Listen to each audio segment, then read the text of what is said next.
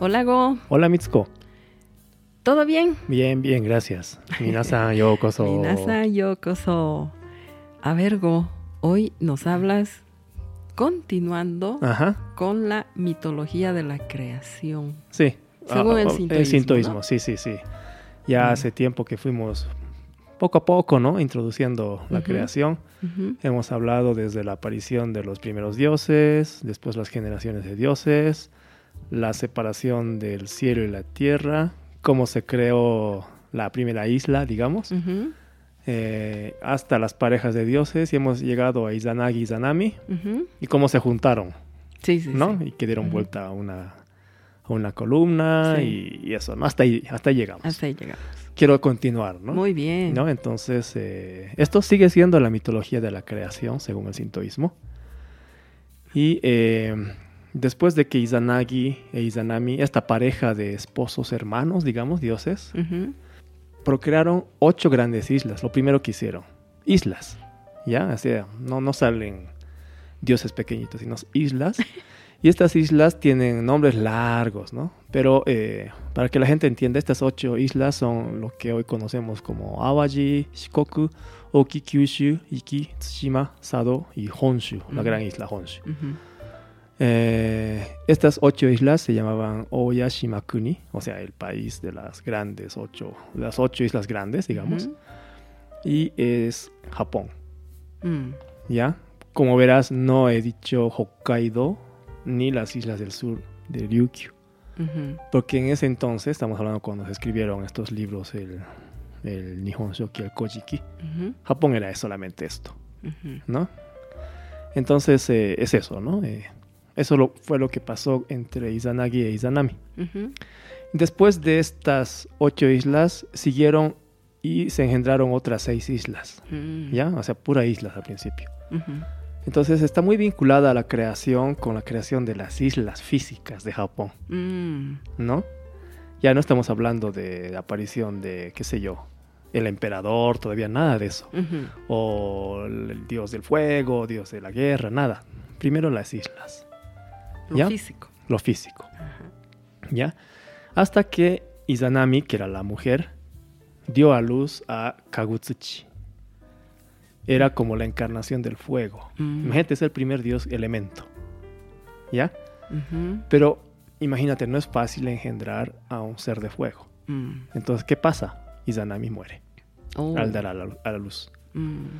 Hace tiempo hablábamos de la relación entre sintoísmo y artes marciales, ¿te acuerdas? Sí. Y te dije lo de la- los dioses de la espada, los dioses de la guerra.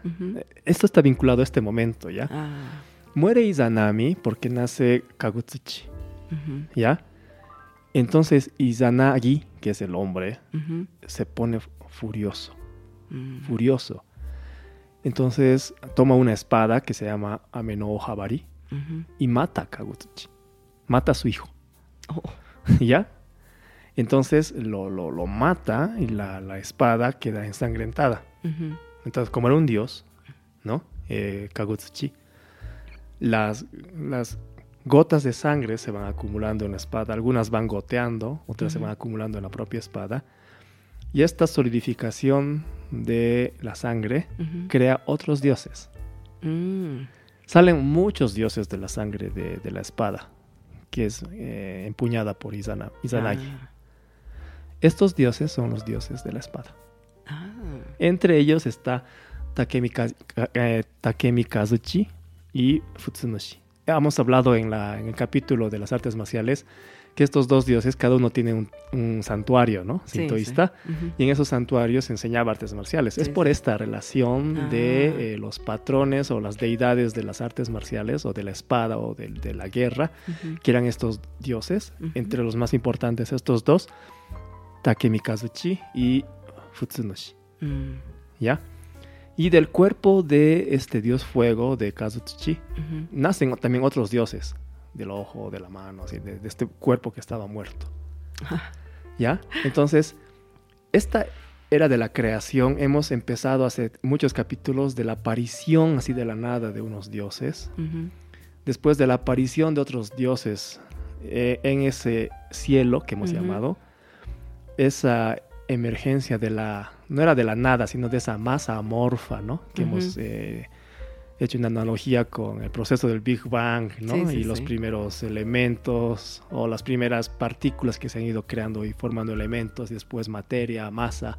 Ujú. Lo mismo pasó, digamos, era una masa amorfa y los, los dioses así revolviendo eso con una lanza mágica que se forman las primeras la primera tierra, las Ujú. islas y, y estas islas pequeñas, bueno, grandes, que se van formando desde eh, Izanagi e Izanami hasta estos pequeños dioses ya de elementos o de montañas, etcétera, con esta sangre y el cuerpo de, de este dios Kagutsu- eh, Kagutsuchi. Ujú. Pero hasta aquí la creación. Porque desde el nacimiento de este dios de fuego que mata a su mamá es el fin de la era de la creación y es el inicio de la existencia de la muerte. Claro. Porque hemos hablado de pura creación, pura creación, y es la primera vez que hablamos de la muerte de un dios, Sí. de Izanami, y de la muerte de su hijo, del, del dios fuego, ¿no? De. Kagutsuchi. Recién estamos hablando de la muerte. Entonces aparece el concepto de muerte en el sintoísmo. Mm. ¿Y dónde van los muertos? ¿Dónde va Izanami? Se va a el inframundo, Mm. a Yomi. Ya, entonces alguien cuando muere se va a este mundo, el inframundo de la mitología japonesa que se llama Yomi. Mm. Entonces la diosa, en vez de irse al cielo, se va al Yomi, que es donde van a morar todos los muertos. Entonces, eh, con, con esta historia aparece la muerte en la en el sintoísmo, ¿no? Todo el tiempo hablábamos de cómo surgieron los dioses, se aparecieron dioses, se crearon los dioses, se creó el cielo, se creó la tierra, se crearon las islas, todo es creación. Pero la muerte de Izanami, la muerte de Kagutsuchi, marca este inicio de la, de la muerte. Ujú. Y en la mitología sintoísta, todo lo que muere va al yomi. Ya. ¿no? Es diferente ¿no? a, la, a la occidental, digamos, de, influida por el cristianismo o el catolicismo, que cuando uno muere puede ir o al cielo o al infierno. O al infierno. ¿no? En el sintoísmo, todo lo que muere va al yomi. Es sea, un, un solo Es, espacio. es el digamos. espacio de los muertos. Ah, ya. Hayas hecho lo que hayas hecho. Vas al yomi. Entonces, eh, Izanami, que es diosa, va a, al yomi. Y dentro del sintoísmo se puede salir del yomi. Puedes, puedes retornar. A no ser que comas alimento de yomi. Que es un alimento muy tentador. Mm. que cuando lo comes te estanca en el yomi. Ya no puedes salir más. Ah. ¿Ya? Entonces, cuando muere Izanami, Izanagi, su pareja, decide viajar hasta el yomi para encontrar a Izanami, su pareja, para pedirle que regresara. Cuando la encuentra, que la encuentra, Ujú. Izanami le dice, no puedo, es muy tarde. ¿Por qué crees? Porque había comido. Exactamente. Ah. Le dice, he comido una comida de acá y no puedo volver. Hmm. Entonces es un poco como el sintoísmo te muestra que hay un momento en que ya no es posible retornar de la muerte. Mm. Pero hay casos en que sí podrías, Hmm. ¿no? Pero en este caso Izanami no. Dice, no puedo. Hoy, bueno, hoy digo hoy, después de la mitología, Izanami es como la, la señora del Yomi, del inframundo. Mm. Es la que domina el inframundo, Izanami. Mm. A pesar que era una diosa de la creación. Ah. Ahora está en, está en el inframundo reinándolo. Mm. Obviamente no en la hermosura que tenía porque es- está en el Yomi. Entonces, eh, cuando le dice a su pareja no puedo volver. Izanagi tiene que hacer peripecias para escaparse. Seguro. Porque había otros seres muertos que intentaban capturar a Izanagi. Izanagi eh, los esquiva y eran como seres putrefactos, ¿no? Entonces, es la muerte. Claro. Es la muerte. Izanagi eh, sale del Yomi, dejando a Izanami allá adentro. ¿No? Y cuando sale del Yomi y, y logra volver a la a, a su mundo, digamos, se lava el cuerpo. se lava el cuerpo y en esa lavada de cuerpo surgen tres dioses. Amaterasu, Susanoo y Tsukuyomi. Mm, De estos, Amaterasu es la más importante, la diosa del sol. Es tan importante que hemos hablado de ella en las artes marciales. Sí. Hemos hablado de ella cuando el primer emperador. Ella es el origen de Japón. Mm, Entonces hemos dado un recorrido desde los primeros dioses hasta el retorno de Izanagi del Yomi, del inframundo, y cuando se lava el cuerpo aparecen estos tres dioses. De estos tres, Amaterasu va a ser clave en los siguientes capítulos. Pero es un Mm. poco cómo llegamos hasta aquí. Hablemos un poco de Yomi, este inframundo que me parece muy interesante porque enseña un poco cómo es el pensamiento sintoísta sobre la muerte, ¿no? Es, es interesante porque no es de magia que tú mueres y apareces de la nada en, en otro mundo, sino que hay una conexión física, geográfica, entre la Tierra, entre Japón y el inframundo. ¿ya? Es- esta conexión geográfica es, eh, no es el infierno, ¿no? Un túnel y apareces en el infierno o el cielo. Es como Dragon Ball, los que han visto Dragon Ball. Uno puede ir corriendo hasta la puerta del infierno o trepar una torre hasta el cielo. es físicamente conectado, Ah. ¿ya? Y según los estudios de los eruditos de la religión, del yomi, Ujú. se dice, ¿ya? Que eh, esto existe en, en Japón, ¿Cómo es? eh, la, ¿Cómo? la entrada al yomi. Estudiando, O sea, físicamente. físicamente, Ah. ¿ya? Sí. Entonces, eh, ¿de dónde viene la idea del yomi, no? Hablando ya más científicamente, muy posible que viendo un poco la, la forma de las tumbas de la época en que se escribió el Kojiki o el Nihon Shoki, eran como... eh, había un espacio en, en varios lugares, Ujú. en las tumbas antiguas, donde se dejaba a los cadáveres para que se pudrieran, para que se descompongan por un tiempo. O sea, no, no enterrarlos. No, sí, sino pum, los ponías ahí, se descomponían. Este proceso de putrefacción de la carne parece ser, bueno, eso es lo que dicen los eruditos, que ha influido mucho en esta idea del yomi Mm. y la forma que tenía eh, Izanami y sus, y sus mujeres eh, putrefactas, etcétera, por esta idea de la putrefacción de la carne. Mm. Esto es sintoísmo, ¿no? Y hemos dicho que después del sintoísmo, ¿no? Cuando ya la capital estaba en, en Nara, llega el budismo. Sí. Entonces, esta es la habilidad del budismo, ¿no? Para incorporarse dentro de Japón, que explican como si el sintoísmo o las creencias sintoístas fueran parte de las creencias budistas. Sí.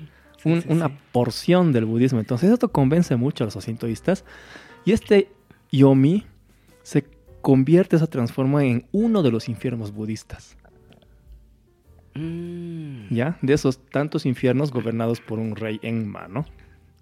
Entonces Izanami se convierte en la cogobernante de este infierno. Esa transformación un poco de, del pensamiento religioso. Ajá. ¿Ya? Entonces tienes a Enma como el, el- el dueño del infierno y su cogobernante que es Izanami. Mm. Pero el origen de Izanami es otro, ¿no? Sí. Ya antes del budismo. Ujú. Eh, Yomi, viendo los, los kanjis, Ujú. es como un manantial amarillo o manantial sulfuroso. El azufre, otra vez, esta vinculación interesante de las coincidencias con ese infierno Sí. católico, ¿no? Sí, El olor a azufre, digamos, que tiene que ver mucho con los volcanes. Lo que viene debajo de la tierra, ese Sí, sí. fuego, Ujú. ¿no? Ujú. Tiene sí, su, su- su origen un poco más geológico. Ujú. ¿Ya? Entonces decíamos que esta vinculación al, al yomi es física. En el Kojiki, en el libro Kojiki, se dice dónde está la entrada al yomi. Está en la prefectura de Shimane. o sea, que se dice dónde. sí. Mm. Y cuando Izanagi no Mikoto estaba escapando de, de, de- de este viaje a Yomi, al salir, la cierra. Cierra con una roca esta entrada. Mm. Este es el Chibiki no Iwa. Que si tú buscas y tú la sacas, vas a entrar a Yomi y puedes visitar a Izanami. No, pero esto influye tanto, Yo, mm. esto influye tanto, esta, esta idea de la conexión física, que muchos, inclusive dibujos animados como Dragon Ball, etcétera, tienen mucho de este componente, de esa Ah. vinculación que puedes ir, visitar a alguien en la muerte, volver a tu mundo. Es muy interesante eso. Y, es, Mm. y es la razón del Dragon Ball, digamos, para los que les, les gusta, es esto. Aquí está el origen. Mm, ¿Ya? Sí. qué bonito. En el siguiente capítulo de, de sintoísmo vamos a hablar desde Amaterasu. Sí, sí, ¿no? yo creo que Y desde ahí se desprende el, el emperador. sí. ¿Cierto? sí.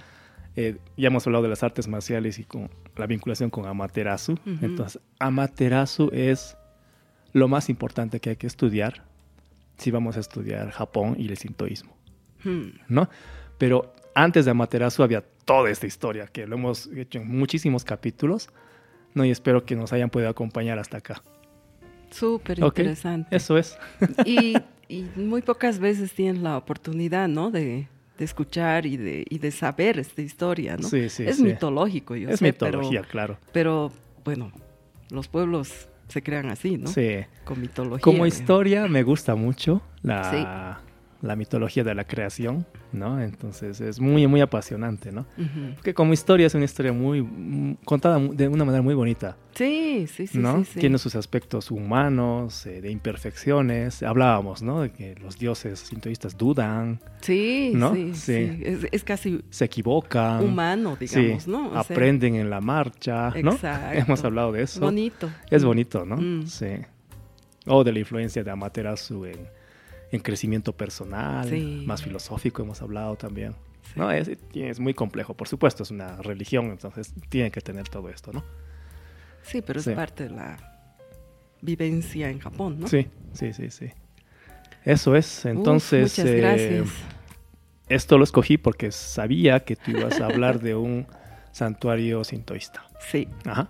Que es el Fushimi Inari Taisha. Ah, hermoso. Es muy lindo. Hermoso. A ver, en las postales que, que uno ve de Japón, hay una que es súper famosa, Ah, que ajá. son los, eh, ¿cómo te, me, te- me explico? Arcos. Como unos arcos eh, rojos o naranjas, que son así, muchos arcos seguidos, ¿no? Sí, creando una especie de pasadizo, túnel, o túnel, ¿no? ¿no? En, en pleno monte, ¿no? Sí, Sí. lo han debido ver, porque Mm. salen muchísimas fotos, ¿no? Bueno, pues eso, ese túnel está en el santuario si- sintoísta que está en Kioto. ¿no? Si uno visita To- Kioto es visita Es- oficial. es- sí o sí tienen que ir a ese sí, sí, santuario. sí, sí, sí. Entonces, un poco para saber cómo, cómo empezó todo este santuario. Em, a ver, la creencia antigua eh, tiene el, el origen en un culto a tres picos del monte Inari, como deidades en sí, como lo que tú hablabas, Ya. ¿no? Que había muchas deidades, Ujú. etcétera. Bueno, pues aquí, aquí están tres. Eh, fue venerada primero como dios de la agricultura, Ya. ¿ya? Y después, eh, bueno, la población en general ya como que empezó a ir más y a frecuentar, ¿no? El santuario ha sido visitado desde la antigüedad por muchos fieles el primer día de caballo de febrero, Ya. debido a que en la leyenda un dios descendió en su caballo sobre el monte Inari. De esto hay harto, ¿no? En Japón. Sí. Nara en un venado, ¿no? Sí, Sí, sí, bonito, ¿no? Sí. Eh, aunque en, en algún momento el gobierno de Meiji separaba ¿no? las religiones sintoísta y budista, lo cual provocó varios cierres de templos budistas, eh, las puertas Tori. ¿no? que, que son estas puertas que, que, que dijimos que son como, Como arcos. arcos, y Sí. los Otsuka, que son los montículos, quedaron como sintoístas. Se dice arco, tú que eres arquitecta, no sé, me acaba de entrar la duda si arco es circular, pero estas son dos verticales y una horizontal arriba, Sí. ¿no? Sí. ¿Sí? ¿Está bien arco? Está bien. Ok. Aunque el decreto del gobierno... Ah, perdón. Estoy... La leyenda del santuario afirma que el clan Hata Ujú. Se convirtió en la familia principal del santuario de Inari Ya. durante el periodo Wado, que es de 1567 a 1568. Ujú. Según la tradición, se decía que en esa época hacía mal tiempo en todo el país, ¿ya? Y Ya. las cosechas eran escasas, Ok. ¿no? Pero un encargado imperial fue enviado al famoso monte de Okawa para rogar por, por bendiciones. Y cuando la deidad fue consagrada en el monte Inari, o sea, Ajá. aquí, el país enriqueció con cosechas abundantes. Ok. Ok. Hay una, eh, ¿cómo se dice? Una costumbre o un dicho Ajá. es que cuando se, pla- se planta un árbol y, desarrolla, y se desarrolla, hay prosperidad, pero si se muere, tendrá muchos males. Ok, es una creencia. de, Una creencia. al plantar un árbol, ¿no? En las tradiciones budistas. ¿no? Estoy hablando del budismo, aparecen historias sobre un zorro, no sé si has escuchado, Ya. del que más tarde se dice que es un miembro del hogar de Fushiminari. Ya. A principios del periodo Heian, Ajá. eh, de los Siglo 800, nueve, ¿no? Sí. a los pies de Kuneoikayama, Ajá. en los suburbios del norte de Henyankyo, vive una pareja de zorros blancos. Ya. ¿No? ¿Has debido escuchar esta leyenda? Eh, O- Sí, de- no, bueno, esto lo escuché cuando fui al santuario y se explican estas cosas, ¿no? Sí. Cuyos cuerpos parecían estar forrados de agujas de plata. ¿No? Los Ya, muestran así. Esta pareja de zorros era de muy buen corazón y siempre habían deseado hacer el bien al mundo y a los demás, pero no podían cumplir sus deseos en el cuerpo de un zorro. Ya. Así que la pareja se decidió y acompañada de sus cinco cachorros, se dirigió al monte Inari para rezar. Ya. En cuanto lo hicieron, el altar retumbó y la deidad Inari pronunció un solemne oráculo. Oigo tu deseo y te lo concedo. Ya. El zorro macho de- recibió el nombre de Osuki y la zorra hembra de Akomachi. Ya. Bueno, esto como leyenda, ¿no? Ajá. Sí. Tras el periodo de los estados combatientes, que algún rato hemos hablado, ¿no? De los shogunes, eh, el, eh, el shogun Tokugawa, ¿no ves? Se estableció en, en el shogunato de Edo y las deidades Inari eran veneradas no solo por la corte imperial, sino por la gente del pueblo. Ya. Y los comerciales, comerciantes, que eran especialmente popular este, este espacio por el éxito, ¿no? Ujú. de sus cada vez más activas acti- actividades comerciales. Se nota esto, ¿no? Bueno, tú no fuiste, fuiste ya. a- Sí, pero ¿Al no me acuerdo mucho. Es que lo digo porque eh, muchos santuarios en Japón como que te da esa vinculación de gente que ofrenda cosas sí, sí, y también empresas que ofrendan cosas sí, a los sí. santuarios y hay una vinculación tan grande entre el comercio y los santuarios. sí. Es que ¿No? es por la prosperidad, ¿no? El- Bien- éxito bien de... visible, ¿no? Muy visible. ¿no? Dice que algunos en- incluso encontraron los Anagura, donde habitaban los zorros, Mm, Ya. e invocaron a la deidad Inari. Ajá. ¿Ya? Allí nace y se extiende la costumbre de donar, ahí está lo que decías, y dedicar una puerta, ¿no? O un arco tori Ajá. roja como agradecimiento por la eh, por el cumplimiento, ¿no? De sus Sí, oraciones. sí, sí. Bueno. sí. Toda esta donación llevó a formar más o menos mil puertas, Sí, porque es un camino largo. claro. ¿no? Eh, no siempre son torí, ¿no? Eh, cuando van a un santuario van a ver muchos tipos de ofrendas, pero son pequeños. Obviamente tienen el nombre de la empresa, algunas son más grandes que otras, algunas son de familias. Pero este santuario se caracteriza porque los que han dado sus ofrendas la han hecho en la forma de torí. ¿no? Sí. Entonces, Sí, no puedes ubicar un torí aquí, otro allá al No. azar, sino que se ha creado esta especie de pasadizo, pasaje, sí, túnel, porque son tantos, son, son son. tantos que eh, se ha creado esto, ¿no? Eh, por el paso del tiempo. Y es una belleza, ¿no? Es, muy lindo. Me encanta a mí. Es muy lindo. Sí. Y cuando se peregrina en las montañas que hay ahí por ahí, hay un, hay muchos pequeños santuarios, lo que decías, ¿no? Que se dice, algunos dicen, que probablemente no los han contado todo, que hay más de 10.000 o, o no sé cuánto. y donde la gente ha inscrito los nombres de los dioses como gran dios zorro blanco o gran dios dragón blanco en tablillas de piedra, sí, ¿no? Sí, sí, sí. Sí, y esos son innumerables, ¿no? En la parte trasera de la sala de oración del santuario hay una piedra llamada Omokaruseki. Ya. Es una de las piedras prueba. Sí, prueba en el sentido de, desafío, ¿no? Prueba. Sí, sí, sí. Se dice que si pides un deseo y la levantas, si el peso es más ligero de lo esperado, tu deseo se cumplirá. Y si es más pesado, tu deseo no se cumplirá. Sí, es que es una, piedra colocada así a, la vista del, público, esférica, ¿no? Que tú no sabes cuánto pesa, ¿no? Entonces... Eh, pero dice ahí la explicación, ¿no? Si tú, lo que acabas de decir. Sí, sí, sí. Si la piedra era más liviana de lo que tú crees, es que te has preparado con más fuerza. El deseo. Entonces, como lo te ha sido fácil levantarla, se te va a cumplir. Ajá. Pero si tú con esa mm, mala preparación, de decir, nah, quiero esto, pero no me voy a esforzar, y le das menos fuerza a la que necesitaste y te da la impresión de que la piedra era más pesada, no lo vas a cumplir. Entonces tiene, tiene un sentido tan bonito también eso.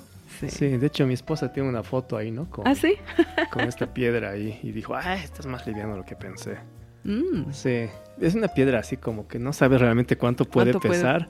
Yo lo que pensé es, ay, debe ser de esas tipo piedra pómez, que es súper liviana. Eh, sé.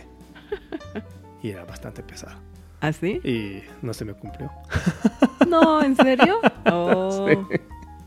Pero me ah. parece muy buena idea esa de de ese tipo de juegos, ¿no? Sí, sí, sí, sí. Bien, bien que es en realidad eh, lo que tú te propones, ¿no? Sí.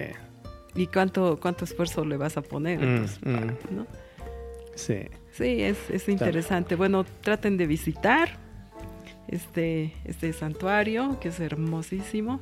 Sí. Y de levantar la piedra. sí. ok, perfecto. Entonces, eh, gracias Mitsuko. Eh, una sesión interesantísima. Espero que les haya gustado y nos vemos la siguiente semana. Otskare-sama.